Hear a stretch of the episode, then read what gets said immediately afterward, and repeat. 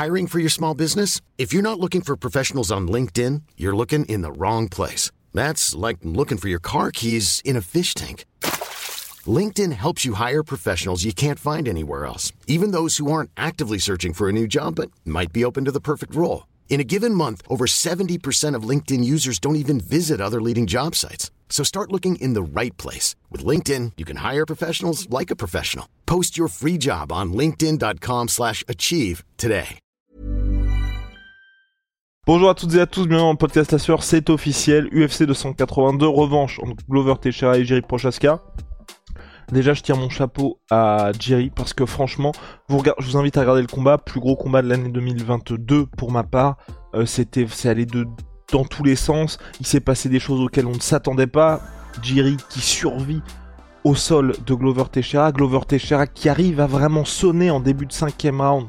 Jerry Prochaska, Jerry Prochaska qui arrive à soumettre Glover Teixeira. Bref, c'était un scénario complètement fou, un combat qui se déroulait à Singapour dans un événement qui était organisé pour Singapour, mais clairement quand l'UFC met ça en main event, surtout parce qu'ils se gardent les, gros gros combats sur le Teco, on s'attendait plutôt à une domination sur le papier de Jerry Prochaska. Finalement, on a eu un classique. Et là, Jerry veut retrouver Glover Teixeira. On parle d'un mec de 42 piges. C'est pas le plus vendeur non plus dans une catégorie qui en cherche en quête de renouveau. Et Jerry dit non, j'ai envie de retrouver ce challenge là. Et au regard du combat, c'est pas du tout gagné pour Jerry Prochaska. Donc vraiment immense respect pour lui pour faire ça. Ça va peut-être pas être le plus gros pay-per-view de l'année si ça reste le main event parce qu'on on a un infime espoir qui est John Jones contre Stipe Miocic. Mais en tout cas, moi je dis chapeau à Jerry Prochaska. C'est très bien aussi que l'UFC organise ça, comme ça on évite toutes les polémiques, toutes les choses comme ça. Et puis Glover, au regard de sa glorieuse carrière, je pense qu'il mérite un nouveau gros combat. Donc euh, pour ça aussi c'est très bien. Big Rusty, est-ce qu'on lancerait-il pas le générique? Ouais. Allez. Soit.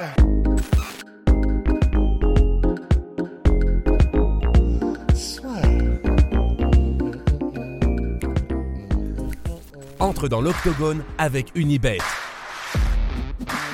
Qui sera le vainqueur du combat En combien de rounds Fais tes paris sur l'app numéro 1 et profite de 150 euros offerts sur ton premier pari. Jerry Prochaska, Glover Teixeira, volume 2. Euh, Est-ce que pour toi, des... enfin moi personnellement, je pense que ça va être home run pour Jerry Prochaska. Euh, Est-ce oh pardon. Ouais. Bah, je, je, je, en fait, la première réaction que j'ai eue en voyant ce combat, c'est j'étais un peu tiède, je dois avouer. Je te ah, ok, rematch. Mais en fait, ah, déjà, t'aurais mis qui en fait Eh ben c'est ça. Et le problème, c'est que du coup, j'étais en mode ah, c'est dommage du coup qu'on refasse un combat contre Glover. Et après, j'ai été revoir le classement et j'étais en mode ah oui, mais c'est parce qu'en fait, du coup, sinon, il y a personne quoi. Donc, finalement, dans les conditions qu'on a, en réalité, c'est vrai que c'est très bien parce que euh, bah, ça fait plaisir pour Glover, ça fait plaisir pour Jiri qui va pouvoir, s'il le veut, bah, peut-être mettre un véritable point final sur cette, sur cette rivalité parce que après, même s'il y a eu qu'un seul combat, vu le combat que c'était, on peut presque déjà parler de rivalité. Donc, ça fait plaisir. Et puis, euh, bah, c'est vrai que du point de vue du fan, de voir que Jiri Prochaska, il est chaud pour tout. Et il n'y a pas de, euh, il y a pas de délire de, euh, c'était chaud cette fois-ci. Heureusement, c'est passé. Maintenant, on passe à autre chose et euh, on oublie ça. Non, non, il est en mode, ok, j'ai galéré, c'était dur. Et eh ben, c'est pour ça exactement que je veux y retourner. Ça, c'est sa mentalité depuis le début. C'est vraiment un samouraï des temps modernes. C'est exactement ce qu'il veut. C'est de l'adversité pour prouver que depuis le début de sa carrière en MMA, il est en mode, je veux arriver à mon chef-d'œuvre. Euh, et le chef-d'œuvre pour lui, c'est ne pas se faire toucher et détruire. Bon, de chaque combat, il prend des knockdowns, il prend c'est la guerre, etc. Donc, il n'a pas encore, euh, il n'a pas encore refaire le chef-d'œuvre qu'il rêverait d'offrir, mais il ne recule devant aucun challenge. C'est, c'est vraiment une mentalité. En fait, c'est pour ça que les gens le kiffent. C'est au-delà de son style de combat qui est ultra spectaculaire, c'est parce qu'il a cette mentalité de je ne refuse rien. Je, je suis prêt pour tout le monde, tout le temps. Et, euh, et à chaque fois, ce sont des, des, purs bangers, quoi. Donc, euh, ouais, c'est pas, c'est, on aimerait bien qu'il y ait un peu plus de 109 dans cette catégorie. On aimerait bien qu'il y ait le, le, le peut-être le nouveau qui arrive un petit peu comme ce qui se passe en middleweight avec euh, les Bonica, les Ramzat et qui dynamite. Enfin, même si Ramzat est en, ouais, en welter. Mais voilà, des gars qui arrivent et qui dynamitent un peu. Mais en attendant, ben, c'est vrai que c'est, voilà, c'est une friandise, quoi. Ok, Ok, ok. Bon, ouais, ok, bah ok. oui, je pense. Hein. À mon avis, enfin, le combat, tout le monde va le kiffer, je pense. Tu vois. Ouais, tout le monde va le kiffer. Moi, j'ai juste peur en fait que ce soit, tu vois, par rapport au premier, je pense que ça va être beaucoup moins compétitif. Parce que Ouais. mine de rien, du fait, en- quand je dis ça, c'est par rapport à ce qui s'est passé concernant Jerry Prochaska, plus que Glover Teixeira. Parce que là, Jerry Prochaska, par rapport à ce qui se passait après le premier combat, c'était il ne faut pas que ça aille au sol.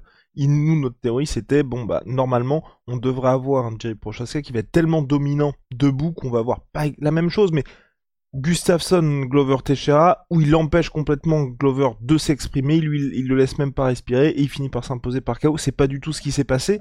Et même pire, et c'est là pour ça, c'est pour ça que moi ça m'inquiète pour Glover Teixeira, c'est que Jerry a été plusieurs fois dans des situations où Glover aurait aimé être dans le combat, où clairement Ouais. avant le combat on se dit il est comme ça, il est dans cette position là, ça devrait le faire, et bien ça ne l'a pas fait parce que Jerry Prochaska a parfaitement su défendre les tentatives de soumission. Et c'est pour ça que j'ai beaucoup de mal à voir un chemin vers la victoire pour Glover Teixeira sur cette revanche-là. Ouais, bah c'est ça qui va être vraiment très intéressant, c'est que là, il a vraiment, je pense que dans l'esprit de Jiri Prochaska, il aura, je, je sais même pas s'il en avait pour commencer des barrières mentales, tu vois, parce que c'est pas le genre. Mais s'il en avait avant sur, faut quand même que je fasse gaffe quand je vais au sol. Parce que par contre, il le disait, hein, il était en mode, moi j'ai peur de rien, c'est clair. Mais si ça se trouve, il en avait peut-être au fond de lui. Bah s'il y en avait, je pense qu'elles ont un peu explosé. Parce que c'est vrai qu'il a été dans des positions les pires contre Glover, c'est-à-dire bah Glover est en position montée, Glover est euh, dans des positions où normalement il te soumet à chaque fois, et il a effectivement réussi à s'en sortir à chaque fois. Et c'est vrai que ben ça doit lui apporter un surplus de confiance, mais qui doit être monstrueux. Et c'est vrai que pour cette revanche, ben je serais même pas étonné qu'il initie encore des, des phases de lutte, des phases où il va au ground and pound. C'est ce qu'il avait fait, c'est ce qu'il avait dit dans le premier combat aussi. Hein. Mais là, je serais vraiment pas étonné qu'il y aille encore plus gaiement, tu vois. Et, et, et debout, je, ouais, j'aurais tendance à me dire que que je vois aussi un truc encore plus décisif de la part de Jiri. Oui, parce que mine de rien, certes, il a été sonné lors du cinquième round face à Glover Teixeira, mais il y avait ce côté fatigue, et puis surtout qu'il s'était pris une espèce de, de bombe de Glover Teixeira, plus que... Enfin, c'est la bombe qui ensuite a fait qu'il est passé I'm Sandra, and I'm just the professional your small business was looking for. But you didn't hire me because you didn't use LinkedIn jobs. LinkedIn has professionals you can't find anywhere else, including those who aren't actively looking for a new job but might be open to the perfect role, like me. In a given month, over 70% of LinkedIn users don't visit other leading job sites. So if you're not looking on LinkedIn, you'll miss out on great candidates like Sandra. Start hiring professionals like a professional. Post your free job on linkedin.com/achieve today. Tout proche de se faire finaliser, mais c'était pas globalement où il était dominé debout par Glover Teixeira. Et donc là, moi aussi, où ça m'inquiète un peu, c'est quand vous regardez les derniers combats de Glover Teixeira, notamment le Thiago Santos Glover Teixeira, où il se prend, je crois, trois knockdowns dans le combat Glover. Chaque fois qu'il tombe, il y a, on, en- on se dit, mais qu'est-ce que tu fais, Thiago Santos? Pourquoi tu vas le suivre au sol? Et c'est là qu'il se met dans une situation compromettante. Là, en plus, et ça ajoute à ce que tu disais, Big Rusty, il y aura même plus cette appréhension-là, et même ce côté de Glover qui peut se dire, bon bah à partir du moment où je vais tomber, là je vais pouvoir souffler un petit peu, non, parce que Jerry va suivre de ce côté-là, et surtout il y a aussi l'impact mental, je sais pas si ça va vraiment jouer, mais il a quand même finalisé par soumission. Ouais. Glover Teixeira Jerry, donc euh, mine de rien, ça joue aussi, certes c'était très tard dans le combat, c'était pas Jerry qui était toujours à l'initiative dans ce domaine-là, mais ça peut avoir un impact quand même. Donc euh, non, c'est pour ça là j'ai voilà, j'ai un petit peu peur pour euh, Glover Teixeira, tu vois que en fonction de ce qui se passe sur la revanche, tu vois, je trouvais que c'était très beau de se dire à 42 ans, ok, il a perdu sa ceinture, mais après un classique, après un combat qui va très bien Ouais. vieillir, et que là, tu vois, pas qu'il fasse forcément son âge, mais qu'il y ait vraiment une vraie, et nette et précise passation en mode bon bah ok, clairement le boss de la catégorie c'est Jerry Prochaska, et là on a vu les limites de Glover Teixeira, comme lors de, c'était complètement différent, mais son premier title shot contre John Jones où il y avait pas du tout photo. C'est un petit peu ça moi qui m'inquiète.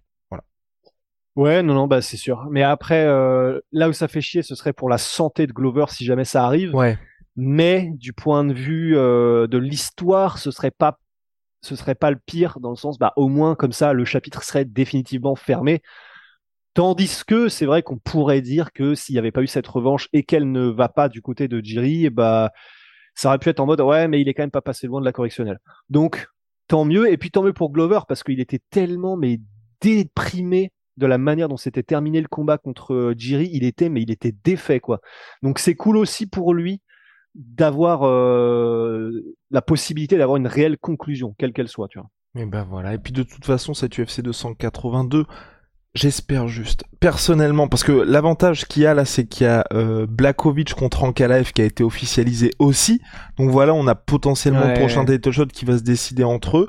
Donc là, pour la catégorie light heavyweight, c'est très bien. Je crois juste les doigts, Inch'Allah, pour un petit John Jones contre Stipe Miocic en main event je, je le veux ce combat, je le veux parce qu'avec Big Rusty, c'est ce qu'on se disait. Je sais, c'était pas en podcast, hein, parce que c'est de temps en temps, je, je, enfin entre nos discussions, off, vies. Ben oui, je confonds mes vies. Mais euh, c'est, en gros, on était en train de se dire, mine de rien, là, si l'UFC ne fait pas John Jones contre Stipe Miocic en janvier, euh, en décembre, pardon, euh, ça veut dire que John Jones, on peut être potentiellement dans un cas où le gars va revenir plus de 3 ans après son dernier combat, parce que janvier, c'est Rio, donc peu de chance, peu probable que John Jones y soit. Pour les, pour les pay-per-view. Pour les pay-per-view, pardon.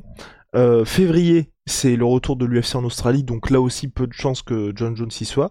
Mars, là, Rusty se disait peut-être, moi j'étais, je doutais un petit peu, c'est Cam Ousmane contre Leon Edwards en Angleterre, donc pour moi, c'est un main event suffisant. Et vous regardez l'UFC, quand ils peuvent ne pas charger une carte, bah ils vont pas la charger tout simplement. Et ensuite avril, retour à Las Vegas. Donc si c'est pas en décembre, au mieux c'est en avril. Et avec tout ce qui se passe, enfin, il y aura, j'ai peur qu'il y ait côté un petit peu réchauffé. On sait même pas ce qui va se passer pour Francis. Enfin bref, voilà, j'ai juste envie que ça avance. Moi. Donc euh, je croise les doigts pour euh, décembre. Bah pareil, mais je n'ai aucun espoir. Idem, idem, parce que là, ça a tout l'air d'être un main event. C'est froid, mais le, là, le plat est froid, là. Enfin, Stipe Miocic, on a zéro nouvelle. John Jones, zéro nouvelle. J'ai du mal à me dire, sachant que ça n'est même pas enclenché, qu'on va avoir un truc en décembre. Mais, mais Big Rusty, je garde espoir, c'est ce que je me disais. Hier, avant de m'endormir, je repensais à notre discussion à propos de ça, et j'étais en train de me dire, hmm, tu te souviens, tu te souviens, Guillaume, quand il y a eu l'annonce du retour de Brock Lesnar pour l'UFC 200 l'UFC peut peut-être préparer ça, tu sais. Genre, euh, se dire, comme ils l'ont fait aussi quand il y avait une Elias contre Masvidal, en plein milieu de l'UFC à euh, Abu Dhabi, c'était je crois Habib contre Dustin Poirier, en plein milieu de cette UFC-là, ils balancent le trailer avec l'officialisation du combat. De temps en temps, ils aiment bien sortir des trucs comme ça, et je pense que mine de rien, le retour de John Jones pour l'UFC ah, 282, bah, ils doivent être dans un délire en mode, bon, ça vaut mieux qu'un espèce de tweet, enfin, certes, c'est très bien les tweets, mais autant événementialiser le truc, tu vois. Ouais, non, non, je suis, c'est sûr, c'est sûr. Ouais. Bon, bref, en tout cas, à suivre, Big Rusty. Shout out my sweet pea, my sweet protein, mon 33% sur tout mes protéines avec le code la sueur. À la prochaine! Wow!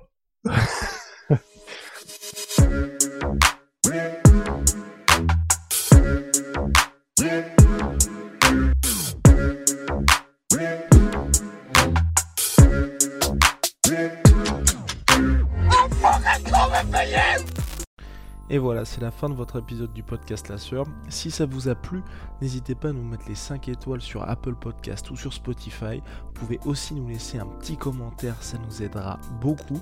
Et si vous voulez aller plus loin avec nous, vous tapez La Sueur sur toutes les plateformes ou sur les réseaux sociaux, vous nous trouverez. Et là, vous nous écoutez très certainement en audio. On est aussi en vidéo sur YouTube, mais également sur Snapchat. Là encore, vous tapez la sueur et on sera là.